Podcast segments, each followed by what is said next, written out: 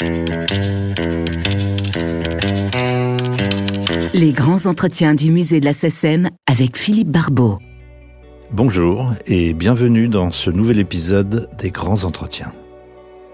Quand elle nous a quittés le 7 mai 2018 à l'âge de 57 ans, Morane préparait un album de reprises de chansons de Jacques Brel. Un hommage musical qu'elle avait déjà rendu à un autre artiste il y a une dizaine d'années. Ça s'intitulait Nougaro ou L'espérance en l'homme, tribut au poète toulousain disparu en 2004. Un album de reprise ou plutôt de surprise, comme un panorama amoureux de la carrière du grand Nougaro, revu et caressé par celle qu'il considérait comme sa digne héritière. Nous sommes en mai 2009, quatre mois avant la sortie de l'album en question, prétexte à rencontrer Morane dans le cadre d'un hôtel parisien du 8e arrondissement, là où elle aimait donner ses interviews. Un entretien censé porter sur sa passion et son amitié pour l'auteur de Paris-Mer, Armstrong et autres quatre boules de cuir, une évocation de son ami, son maître, mais dans laquelle elle parle aussi beaucoup d'elle-même. Quand Claudine chante Claude, c'est comme un mariage musical entre recaille et velours. Mais d'abord, qu'est-ce qui lui avait donné envie de faire ce disque? Ce qui m'a fait accepter, c'est que je savais que Claude était d'accord. Claude était d'accord et il, a, dit plusieurs fois c'est ma digne héritière, je sais qu'il le pensait. Il me l'a dit aussi, euh, donc euh, je pense qu'il était, il était, pour le fait qu'un jour j'enregistre ces chansons, ces chansons. Moi je sais que c'était un homme tendre. Il se cachait de beaucoup. Euh, il, se, des fois il se volait la face, quoi. Il jouait un peu les, taureaux, quoi. Mais mais il pouvait être super. D'ailleurs, il a écrit une chanson qui s'appelle Tendre. Et, c'est, et, je pense qu'on peut. Il y a de la tendresse, il y a beaucoup d'amour dans ses chansons, il y a beaucoup de velours dans ses chansons. Après lui, c'est aussi le côté rocailleux, c'est son accent toulousain aussi, je pense. Moi, j'appuie pas les, les muets, mais parce que je suis pas toulousaine non plus. Euh, donc euh, lui, euh, tout ce qui est euh, la guitare, la musique, déjà moi je dis la guitare, la musique, il y a déjà ça qui est différent. Et puis on n'a pas forcément la même chanson, de la même façon de chanter, mais justement ce qui est intéressant, c'est j'ai envie de lui rendre un vrai hommage, mais d'y mettre ma, ma couleur, quoi, ma, ma patte. Choisir quelques chansons dans le vaste répertoire de Nougaro ne fut point chose facile il fallait à la fois que les titres sélectionnés soient chantables par une femme et représentatifs des différentes époques. Avec évidemment des incontournables comme Danser sur moi, La pluie, Tu verras ou Bidonville, mais aussi des perles moins connues. Il y a déjà un paquet de chansons qui ne sont pas forcément connues. Parce que au départ, on avait demandé à Hélène s'il n'y avait pas des inédits, il n'y en a pas. Par contre, il y a vraiment un, il y a pas mal de chansons que personne ne connaît, comme euh, notamment euh, bah, L'Espérance en l'homme, qui est une perle à mon avis. Aller des brouillards, qui est une chanson magnifique. Non, parce qu'il y a vraiment des chansons, il y a Grappe-moi la tête, qui est une chanson vraiment rigolote euh, que j'ai mise. Qu'est-ce qu'il y a comme chanson pas connue? Il y a La danse, qui est une merveille, mais vraiment une merveille, où il parle justement de la discipline implique la, danse quand on est petit rat à l'opéra. Alors il part de là et, à la fin il parle de la danse sous toutes ses formes dans le monde entier. Alors ça passe par le Brésil, ça passe par l'Afrique. Oui mais c'est un casse-tête, il y a encore des frustrations. Hein, parce qu'on se dit euh, et pourquoi pas les mots, et pourquoi pas euh, Marilyn, et pourquoi pas Blanche-Neige. Mais parce qu'il faut bien à un moment donné euh, se faire violence quoi. J'essaie de faire en fonction des époques qui est un peu de toutes les époques. Bon, il y a forcément des albums qui n'y sont pas, comme L'Enfant phare, Vie Violence, ça n'y est pas. On ne peut pas tout faire. Mais, et puis surtout fonction de ce qui était chantable par une femme. Par exemple, je ne pouvais pas chanter Cécile, elle voulait un enfant, moi je n'en voulais pas. il y a des trucs comme je voulais, j'aurais rêvé de faire le blue rondo à la turque. Mais euh, c'est un polar ce truc-là, c'est vraiment une chanson de mec. Donc, euh, et puis s'il fallait commencer à traficoter dans les il, elle, lui, j'avais pas envie de, commencer à mettre des coups de ciseaux dans les. échanger des mots et tout ça. On en a enregistré 17. Mais sur l'album qui va sortir, il y en aura quoi? 13, 12, 13, et puis ils vont sortir des bonus. Hein. Ils sont pas idiots chez Polydor. Oui, ce que je peux vous dire aussi, c'est que je suis en général motivé quand il s'agit de faire un nouvel album. Je pense que je n'ai jamais été aussi motivé sur cet album d'ailleurs. Euh, les cours de chant, les machins, complètement... Je me sens investi, plus que jamais. L'amitié entre Morane et Nougaro, une belle histoire. Une histoire de copains, de frangins même, comme elle l'a décrit elle-même, mais qui curieusement n'a jamais abouti à une vraie collaboration musicale. Car les circonstances ont fait que Nougaro n'a jamais écrit pour Morane. Oui, mais non, on s'est raté, on s'est trouvé sur plein de trucs, c'est-à-dire bon, plein d'affinités, plein de points communs on a fait des virées, mais des virées où je ne savais pas si j'étais l'homme, euh, la femme, euh, ou si... Enfin, j'ai l'impression qu'on était du même sexe, que c'était la, virée entre frangins, la, virée des, potes, quoi, vraiment. Donc c'était vraiment quelqu'un dont j'étais proche. Mais quand je dis on s'est raté, c'est qu'il a failli 20 fois m'écrire des chansons et ça n'a jamais été fait. Sur le dernier album qu'il a fait, euh, Blue Note, il y a une chanson qui s'appelle L'espérance en l'homme que je devais chanter en duo avec lui. Il est parti avant. Mais je le chante parce qu'on n'a pas, on chante pas du tout dans la même tonalité. Ah il y aurait eu, euh, si on l'avait fait, je pense qu'il y aurait eu des, déjà que ça fluctue beaucoup, mais ça n'aurait pas été facile, je pense. Et, euh, et puis on a chanté une fois en duo pour une télé, Armstrong. On, est toujours resté en contact.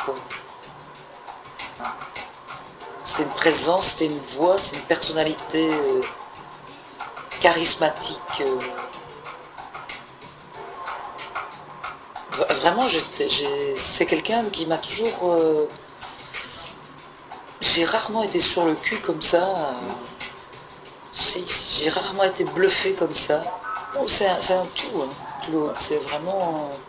Oui, c'est le swing, c'est les mots, c'est les jeux de mots, c'est le côté ludique. Euh, mais euh, je crois que j'aime beaucoup le fait que ce soit un personnage complètement habité, hein, Claude, quand même.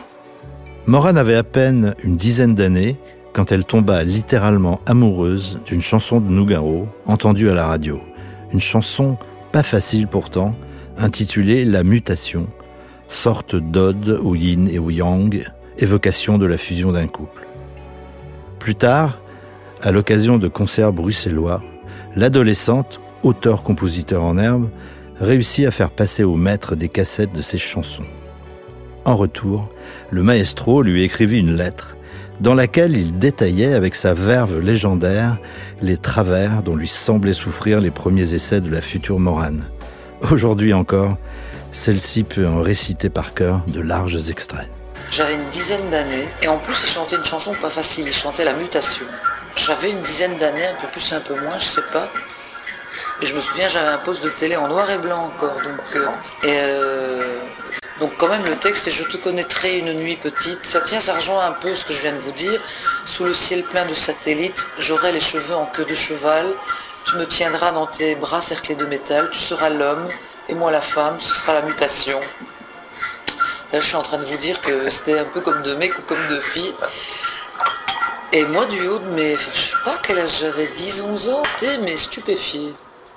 Alors, j'étais incapable de dire si je, si j'aimais, mais j'étais, en tout cas, j'étais attiré. Puis il faut dire aussi que moi, j'ai été très très fan de Michel Fugain, je le suis encore d'ailleurs. Et j'avais lu que Nougaro était le chanteur préféré de Fugain. Alors ça a fait son chemin aussi quelque part, il c'est aussi pour ça je pense. Finalement, parce que j'allais, je, passais en coulisses quand il était en spectacle à Bruxelles, je ne sais pas comment. Je lui donnais des dessins, des cassettes, des cadeaux, des boîtes de biscuits, n'importe quoi, complètement groupie, hein, je le dis. J'avais été le voir à 15 ans quand il faisait les beaux-arts à Bruxelles. c'était la première fois que je le voyais sur scène. donc j'avais débarqué avec un, avec un petit dessin, une cassette. Puis ça a encore pris des années et finalement, mon père étant directeur du conservatoire de musique de Verviers, il passait au Grand Théâtre de Verviers qui était juste à côté. J'ai supplié mon père, j'ai dit écoute, je t'en supplie, remets-lui cette cassette, dis-lui que j'ai du talent. C'était des compositions. C'est vrai qu'à l'époque, c'était très... Euh, c'était un peu maniéré, c'était esthétisant, ça se voulait joli. Quelques temps après ça, j'ai reçu une lettre de lui. Alors, euh, qui dit le reproche majeur que je puis faire à vos compositions tient à votre jeunesse elle-même qui pêche par un excès d'ambition formelle, poétique, rythmique, alors que ni, le vrai, ni la vraie mélodie ni le véritable swing ne sont atteints. D'où un sentiment de préciosité, d'affêterie, de tarabiscotage complaisant qui fait que l'auditeur ne marche pas vraiment, et que votre sincérité pourtant réelle ne l'aime pas ou pas assez. Vos dons et le véritable amour qu'on sent percer pour l'expressivité, musicale et verbale devrait vous permettre de vous dégager de ces défauts et de vous donner les forces critiques et créatrices où votre jeu rejoigne le nous, Garot. Avec toute ma sympathie et mon salut amical à votre père. Et j'ai reçu ça, j'avais une... J'avais... Euh, j'étais pas bien vieille. Hein. Je devais avoir 17 ans. Ça fait bizarre. Hein. Ah Donc j'étais heureuse et remuée parce qu'il y va, quoi. Il ne me ménage pas non plus. Cette critique, aussi judicieuse que peu complaisante, n'empêcha pas son auteur, un soir de 1980, de venir écouter la débutante dans un café-théâtre Montmartre et de l'inviter à faire sa première partie à l'Olympia. Le début d'une longue amitié, jamais démentie. C'était pas une première partie en fait. Non, il m'avait proposé de, m'intégrer, enfin de pas de m'intégrer, mais de me faire venir au milieu de son spectacle et de chanter deux trois chansons. Et on a fait ça pas seulement à l'Olympia, on a fait ça au New Morning, on a fait ça en province, je me souviens à Créteil, à Aulnay-sous-Bois. J'avais 20 ans, exactement 20 ans. Mais à l'époque, du haut de mes 20 ans, j'avais rien fait, donc pour moi, chanter dans le spectacle de Nougarou, c'était... Mais c'est... Je, je, chantais pas très très loin de chez lui, dans un petit café-théâtre... Ah oui Dans un petit café-théâtre euh, à Montmartre qui s'appelle le Tire-Mouchon. Je pense que ça existe toujours. Et euh, Claude habitait avenue Junot à ce moment-là. Et un jour, il est venu m'écouter avec son agent à l'époque, qui était Jean-Pierre Brand, qui après est devenu mon, mon manager pendant quelques temps, mais qui surtout restait un ami. Et euh, Claude m'a écouté le lendemain, conférence au sommet, et Jean-Pierre Brun et lui m'ont dit, bon ben voilà, on t'annonce que on aimerait que tu, que tu chantes quelques chansons au sein du spectacle de Claude. Moi j'ai cru que j'allais tomber dans les pommes. Et, voilà, et, à ce moment-là, on s'est vraiment vraiment rapprochés. Euh, et euh, des fois, je, débarquais à Paris, j'allais habiter chez lui, avenue Junot. Donc voilà quoi. Entre la petite chanteuse bruxelloise et le grand poète toulousain, a priori, peu de points communs. Mais pourtant, de troublantes similitudes. L'occasion pour Morane d'évoquer sa laborieuse enfance musicale. Nougaro, bah, c'est-à-dire déjà euh, issu d'une famille de musiciens. Claude, son père était chanteur d'opéra, sa mère était pianiste. Moi, ma maman était pianiste et mon père était directeur de conservatoire.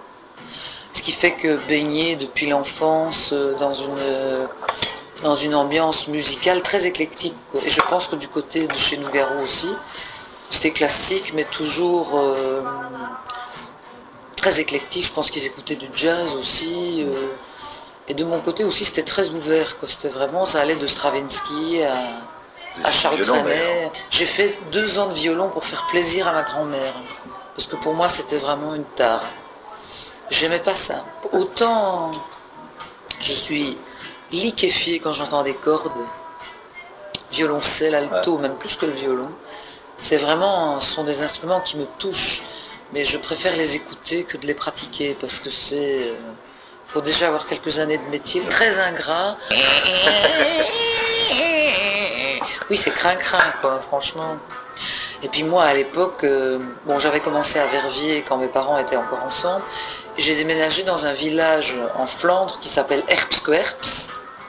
C'est entre Bruxelles et Louvain en fait.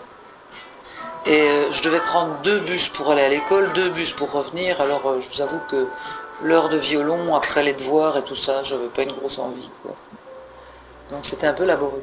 Née Claudine Lupertz à Ixelles, en Belgique, La chanteuse a débuté dans la rue avant de se produire dans quelques cafés-théâtres et de changer plusieurs fois de nom d'artiste. Mais au fait, pourquoi finalement s'est-elle appelée Morane, tout simplement? Quand j'ai commencé à chanter dans la rue, je me suis fait appeler Claudie Malva, parce que Claudie IE, je trouvais ça mignon, et Malva parce que c'était la grande période où on s'habillait en mauve et en rose. Et Malva, ça veut dire mauve en latin. Bon, Après ça, donc ma grand-mère m'a dit, tu devrais t'appeler Claudie Claude, c'est un très très joli nom. Oui, bien sûr. Euh, voilà, Claudie Claude. Après ça, j'ai été engagée dans un spectacle sur Brel. Et le metteur en scène m'a dit, écoute Claudie Claude, ça va pas être possible, il faut que tu te trouves un nom. Et euh, avec une amie euh, agent, on était à table et on parlait de, je sais plus pourquoi d'ailleurs, du metteur en scène Francis Moran. Elle me dit, oh c'est pas mal ça, Claudie Moran, Claudie, c'est Claude Moran. Et ah oui, mais on va l'écrire AU pour que ça passe pas Bob Moran. Et à partir du moment où je me suis appelée Claude Moran, mes proches m'ont appelé Moran comme un prénom. C'est comme ça. Et maintenant on m'appelle même plus Moran, Moran mais mes intimes m'appellent Mo. Je sais pas où ça va se terminer. Hum, hum, viens ici. À l'époque, je faisais tous mes spectacles euh, avec ma guitare et au piano, mais à l'instinct, j'ai jamais appris. Et je faisais une heure et demie de spectacle comme ça, dans les cafés-théâtres. J'ai commencé dans la rue. Ah, j'avais, j'avais 14 ans et demi, 15 ans, on va dire. Je me produisais de. Enfin, je, tous les quartiers de Bruxelles, je les ai écumés. Je me suis fait jeter des restaurants, enfin, comme. Maintenant, il me déroule le tapis rouge, c'est magnifique, j'adore. Et euh, vraiment, j'ai fait, on fait plus ce genre de carrière aujourd'hui. Ben moi, je suis prête. Avec, ce qui se passe là, je me suis dit, mais si ça se trouve, moi, je vais refaire des, clubs de jazz et des machins. Personnellement, ça me dérange pas du tout en plus. Hein. J'ai absolument pas peur de ça. Avec sa voix hors du commun, mélange de soie et de swing, on avait l'impression que Morane pouvait tout chanter jazz, opéra, pop, flamenco, la preuve, elle rêvait de faire un duo avec Sting. Donc elle pouvait tout chanter, tout sauf du rap. Question de goût, comme elle dit. Ça, se travaille. Mais, euh, mais je, dois, je dois dire que je suis très, j'ai des goûts très très éclectiques. Je, suis, euh, je suis autant amoureuse de Brahms que du flamenco, que du tango, que, il y a tellement de choses qui m'intéressent. Donc, euh, je crois que la seule musique qui me parle pas vraiment, c'est le rap. Hormis euh, MC Solar, quelques personnes. Donc il y en a quelques-uns, mais sinon j'accroche pas trop. Mais je trouve que souvent les, messages sont assez réducteurs. le banlieue, les flics, ta mère, euh, un peu. Euh, franchement j'en ai ras-le-bol. Quand j'entends ça avec les clips à moitié porno avec les filles à moitié à poil. Moi j'ai aimé le jazz rock et j'aime toujours le jazz, rock. Mais j'ai jamais été très rock en fait, c'est vrai. Hein. Pourtant, euh, je sais qu'il y a des trucs. oui, j'aimais Led Zeppelin, mais j'aimais, j'adorais Pink Floyd. Mais moi, j'aime les choses à partir du moment où ça devient harmonique. Euh, puis plein de groupes à l'époque comme Procolerum, euh, Giant, j'adorais ça parce que c'était super riche. J'adorais Genesis, euh, j'aime toujours d'ailleurs. Moi j'aime le rock harmonique. C'est mon rêve de chanter avec Sting. J'ai voulu faire un duo avec lui sur l'album, mais il n'a pas voulu. Je voulais chanter Danser sur moi avec lui. Il n'a pas intéressé. Mais bon, voilà, c'est comme ça, j'aurais essayé. Quand on lui demande pourquoi elle écrit si rarement des chansons, elle qui a pourtant signé des titres comme euh, Opus en si bel homme majeur, elle répond qu'elle préfère faire appel à des auteurs professionnels, qu'elle choisit avec le soin maniaque d'un amateur de grands crus. Au générique de son avant-dernier album, Fais-moi une fleur, en 2011, était ainsi présent, outre les fidèles Marc Estève et Jean-Claude Vanier, l'écrivain Marie Nimier, la chanteuse Juliette, et on y croisait aussi Brigitte Fontaine ou François Morel. Un François Morel dont elle aimait particulièrement une chanson intitulée Pas belle. Non, j'aime bien écrire, mais je suis tellement servi par des auteurs géniaux que j'écris peu parce que je veux pas passer à côté de leurs chansons. C'est pas parce que je veux pas écrire, mais c'est que je trouve qu'il y en a plein qui font ça tellement mieux que moi. Euh, mais quand on, est, quand on commence à être bien servi par des auteurs de talent, on peut s'en passer. une phrase pour résumer tout ça qui dit on ne change pas une équipe qui gagne. Si, on peut changer d'équipe, mais on prend la même et on recommence. Je pense à Vanier, à Marc Estève, à Marinier. Euh, je pense à, des gens comme ça qui sont à Brigitte Fontaine. Euh, et puis on découvre des François Morel. D'ailleurs François, François pour moi il a une écriture un peu 19e comme ça. Euh, c'est drôle. Ça peut être les chansons qu'il m'a écrites, mon face B, c'est très, très tendre. C'est tendre, j'ai l'impression que je ne le connais pas très bien. Mais j'ai l'impression que c'est un mec très tendre. Et que c'est aussi un clown triste, comme beaucoup de clowns d'ailleurs. Il a cette face euh, mélancolique, quoi, que j'aime beaucoup. Mais moi, je me suis reconnue dans cette chanson, parce que ça, m'est arrivé combien de fois de me sentir moche, nul, de servir à rien, et les gens autour, t'as maigri, t'as grossi, t'as truc, machin. Enfin, on peut vous dire ce qu'on veut, des fois, quand, quand vous vous sentez moche, vous vous sentez moche, quoi c'est pareil pour les mecs, quoi. Donc cette chanson, quand je l'ai lue, j'ai dit bah oui, je pleure comme si c'était pour moi, il le dit à la fin. Parce que c'est vrai que à un moment donné, c'est vrai qu'on se reconnaît quoi dans ce genre de, choses. À l'âge de 28 ans, la chanteuse, désormais professionnelle, découvre par hasard le français Louis Calafert. Une liaison littéraire qui se poursuivra jusqu'à la mort de l'écrivain en 1994. Louis Calafert écrira même des chansons pour Morane, elle en interprétera une en 1991 sur l'album Ami ou Ennemi. Mais un bon écrivain fait-il forcément un bon auteur de chansons? Un écrivain n'est pas forcément un auteur. Ah, un auteur n'est pas forcément un écrivain. Pourquoi? Parce qu'une chanson, je parlais de ça avec Bernard Werber, avec Amélie Nothomb, il faut résumer en trois minutes ce qu'on a écrit d'habitude en 500-600 pages. quoi. C'est pas évident, hein. c'est une autre discipline. C'est une autre, faut trouver des. Il, y il, y a la, rime, il y a le rythme. L'écrivain, il a tout un bouquin pour s'exprimer. L'auteur de chansons, il a 3 minutes, 4 parfois, parfois 5. Mais il est limité. Euh, c'est un métier, auteur. C'est pas donné à tout le monde. Louis Calafert, il m'a écrit des chansons. Et euh, j'en ai chanté qu'une parce que les, cinq autres étaient inchantables. Je lui ai dit, j'ai dit, c'est magnifique, mais c'est de la poésie, c'est inchantable. J'ai jamais trouvé euh, le moyen de mettre ça en musique. Pourtant, c'était beau. C'était pas une chanson. Ben, c'est ça, c'est que il faut un rythme, il faut de la, rime, il faut, un truc soutenu, il faut bon bah une chanson c'est couplet refrain. Euh, que ce soit Colette, Miss ou Louis Calafert, c'était euh, une strophe, mais euh, pas vraiment rythmée. Donc on pourrait mettre ça en musique, mais plus sous forme d'un mini-opéra par exemple. Ça c'est possible. Mais là, ça s'appelle pas chanson. Merci d'avoir écouté ce podcast consacré à Morane. Au revoir et à la prochaine fois.